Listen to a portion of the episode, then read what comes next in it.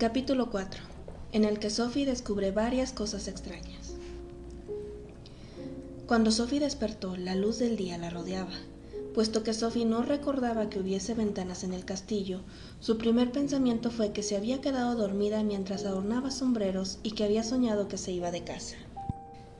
El fuego frente a ella había quedado reducido a carbón rosado y cenizas blancas, lo cual la convenció de que había soñado lo del demonio de fuego. Pero con sus primeros movimientos se dio cuenta de que había cosas que no había soñado. Le crujía todo el cuerpo. ¡Ay! exclamó. Me duele todo. La voz era débil, aguda y cascada. Se llevó las huesudas manos a la cara y comprobó las arrugas. Tras ello, descubrió que el día anterior había permanecido en un estado de conmoción.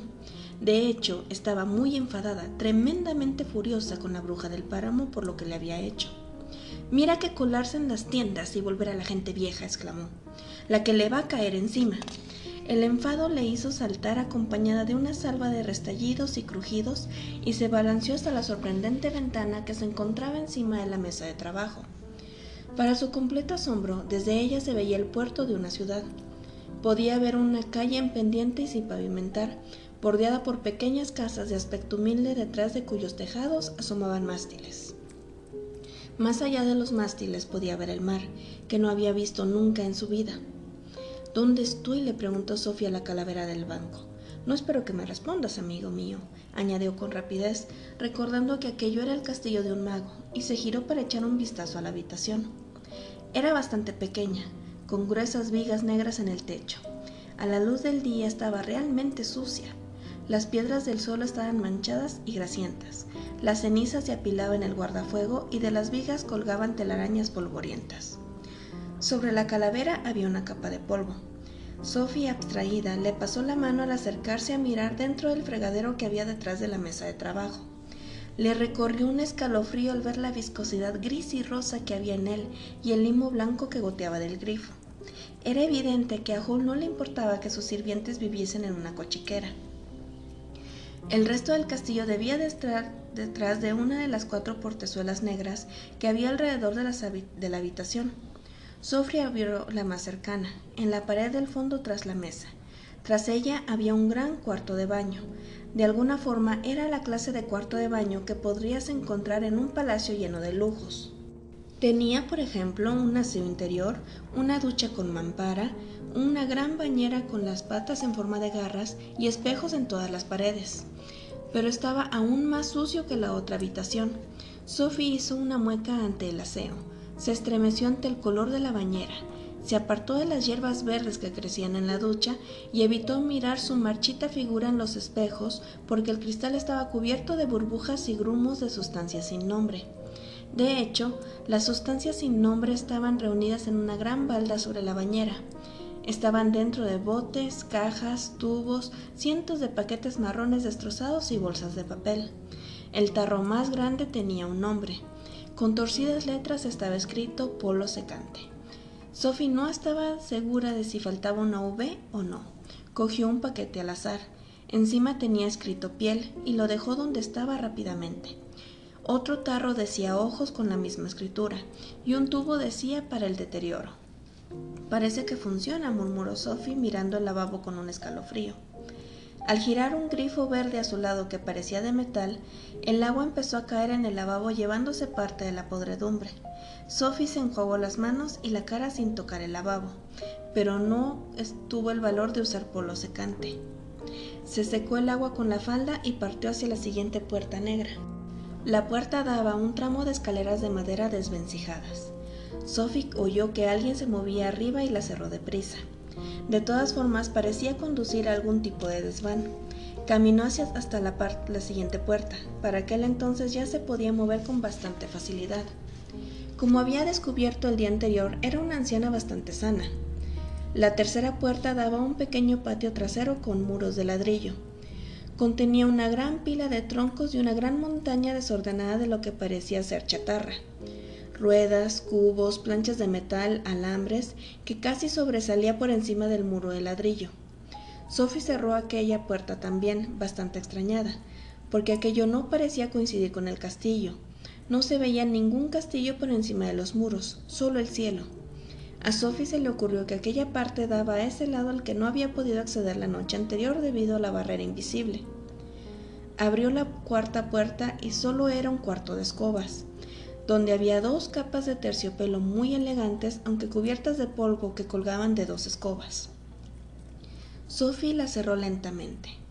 La puerta que quedaba estaba en la pared de la ventana y era por la que ella había entrado la noche anterior.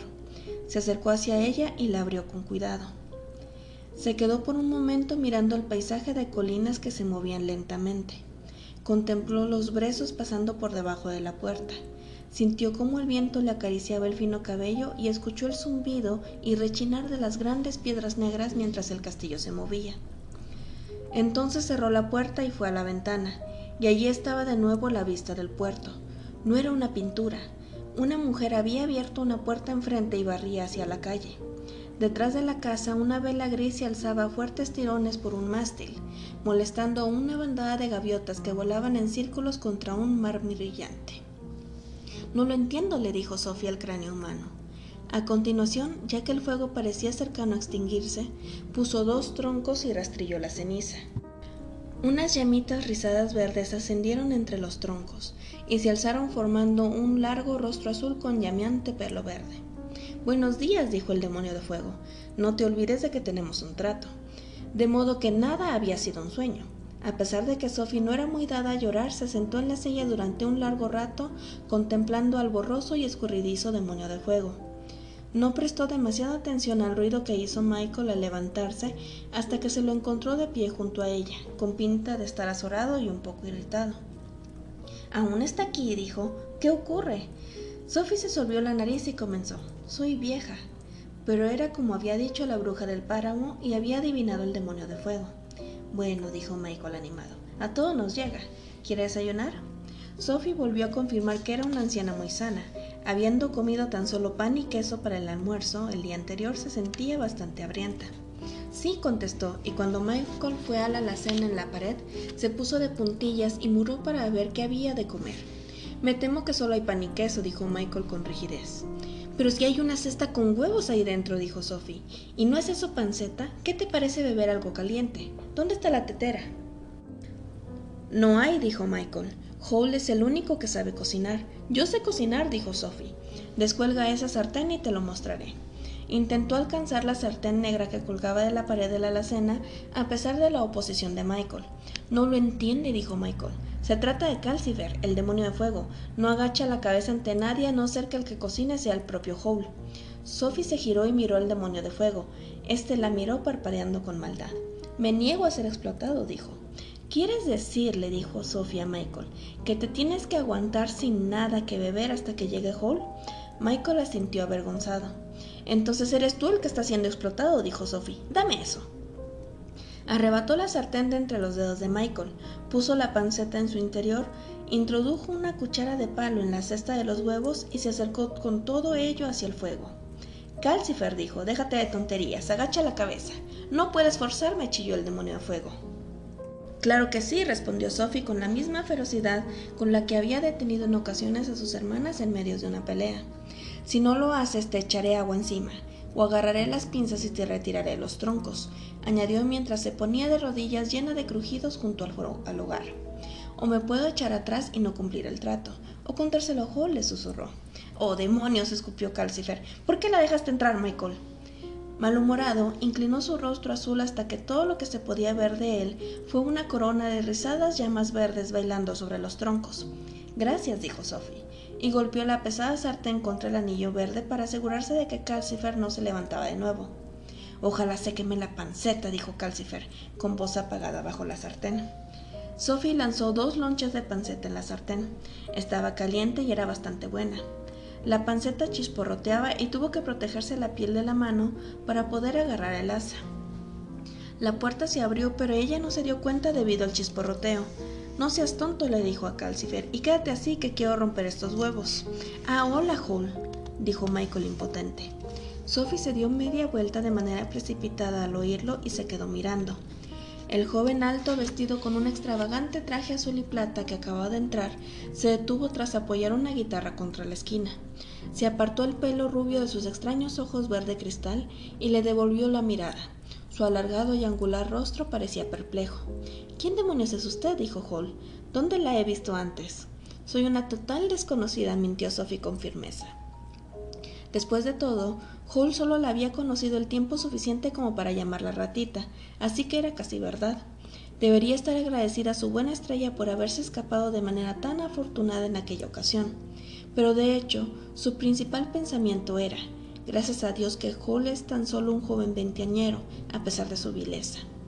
Todo lo cambiaba el ser vieja, pensaba mientras le daba la vuelta a la panceta en la sartén, y antes moriría que hacerle saber a aquel chico imperifollado que era la chica de la que se había compadecido el primero de mayo.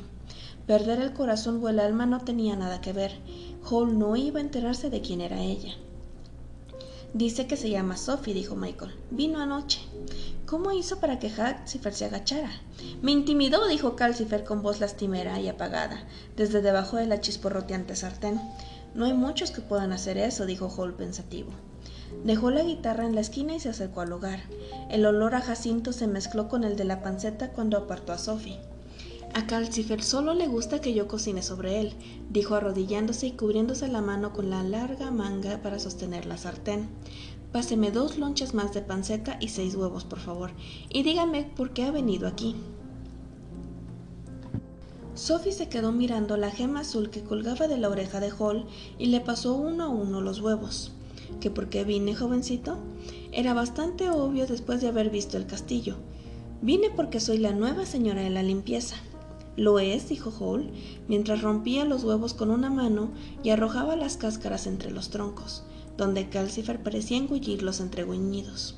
¿Y quién ha dicho que lo sea? Yo lo he dicho, dijo Sophie, y añadió de manera piadosa. Puedo limpiar la sociedad de este sitio aunque no pueda limpiarte de tu maldad, jovencito. Hall no es malvado, dijo Michael. Sí lo soy, lo contradijo Hall. Te olvidas de lo malvado que estoy siendo ahora mismo, Michael. Y apuntando con la barbilla, Sophie añadió, si quieres ser de ayuda, buena mujer, encuentre cuchillos y tenedores y despeje la mesa. Bajo la mesa de trabajo había taburetes altos.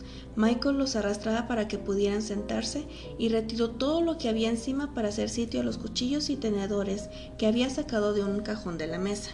Sophie acudió a ayudarle, no esperaba que Hall la admitiese, aunque aún no había accedido a que se quedara después del desayuno. Como Michael parecía no necesitar ayuda, caminó arrastrando los pies hasta el bastón y lenta y ostentosamente lo colocó en el escobero. Ya que aquello no parecía atraer la atención de Hall, dijo, Puedes tenerme durante un mes de prueba si quieres. Todo lo que Hall dijo fue, Platos, Michael, por favor. Y se levantó con la sartén en la mano. Calcifer se alzó con un rugido de alivio y ardió intensamente en la chimenea. Sophie hizo otro intento de que Hall accediese. Ya que voy a limpiar durante un mes, dijo, me gustaría saber dónde está el resto del castillo. Solo he podido encontrar esta habitación y el baño. Para su sorpresa, Michael y el mago estallaron en una carcajada. Sophie no descubrió que les había hecho reír hasta casi haber acabado el desayuno. No solo era difícil engañar a Hall, sino que además no parecía gustarle contestar preguntas. Sophie dejó de preguntarle a él y en su lugar le preguntó a Michael. Díselo, dijo Hall. Así dejará de dar la lata. No hay más castillo, dijo Michael. Solo lo que ha visto y dos habitaciones en el piso de arriba. ¿Qué? exclamó Sophie. Hall y Michael se rieron de nuevo. Hall y Calcifer inventaron el castillo, explicó Michael, y Calcifer lo mantiene en marcha. El interior es simplemente la vieja casa de Hall en Port Haven, que es la única parte real. Pero Port Haven está a miles de millas de distancia, cerca del mar, dijo Sophie. Eso sí que es ser malo. ¿Qué pretendes teniendo este enorme y feo castillo deambulando por las colinas y asustando de muerte a la gente de Market Shipping? Hall se encogió de hombros. Sí que es usted una mujer franca. He llegado a esa etapa en mi carrera en la que necesito impresionar a todo el mundo con mi poder y maldad. No puedo permitir que el rey piense bien de mí. Además, el año pasado ofendí a alguien muy poderoso y necesito mantenerme alejado de esa persona. Era un modo bastante curioso de evitar a alguien, pero Sophie suponía que los magos tenían estilos de vida diferentes desde los de la gente normal. Pronto descubrió que el castillo tenía otras peculiaridades. Habían acabado de comer y Michael apilaba los platos en el cenagoso fregadero y junto a la mesa cuando alguien llamó con fuerza a la puerta. La puerta de Kingsbury, dijo Calcifer dando un fogonazo. Hall, que iba de camino al baño, acudió a la puerta. Había un tirador cuadrado de madera encima de la puerta, clavada en el dintel, con una franja de pintura en cada uno de sus cuatro lados. El lado que apuntaba hacia abajo estaba pintado de verde, pero Hull giró el tirador en redondo de manera que había una mancha roja antes de abrir la puerta. Fuera aguardaba un personaje que llevaba una tiesa peluca blanca y un ancho sombrero encima. Iba vestido de púrpura, escarlata y oro, y sostenía en alto un pequeño bastón decorado con lazos, como un palo de mayo en miniatura. Se inclinó, esencias de clavo y de azahar penetraron en la habitación. Su Majestad el Rey os saluda y os envía el pago de dos mil pares de botas de siete leguas. Tras él, Sophie pudo vislumbrar un carruaje que esperaba en una calle llena de lujosas casas, cubiertas de esculturas pintadas y más allá torres, espirales, cúpulas de un esplendor que apenas había imaginado antes. Le dio pena que la persona que estaba en la puerta tardase tan poco en entregar un gran monedero de cera que tintineaba, y Hall en recogerlo, retroceder y cerrar la puerta. Hall giró de nuevo el tirador cuadrado, de modo que la mancha verde apuntara hacia abajo y se guardó el monedero en el bolsillo. Sophie vio cómo los ojos de Michael seguían el monedero de manera ansiosa y preocupada. Hall se dirigió al cuarto de baño diciendo en voz alta Necesito agua caliente, Calcifer. y desapareció durante mucho, mucho tiempo. Sophie no pudo contener la curiosidad. ¿Quién era ese de la puerta? le preguntó a Michael. O, quizá quiero decir dónde. Esa puerta da a Kingsbury, dijo Michael, donde vive el rey. Creo que ese hombre era el secretario del canciller. Y añadió con preocupación dirigiéndose a Calcifer. Ojalá no le hubiera dado todo ese dinero a Hall. ¿Va a permitir Hall que me quede? preguntó Sophie. Si lo hace, no conseguirás que se comprometa, contestó Michael. Odia comprometerse.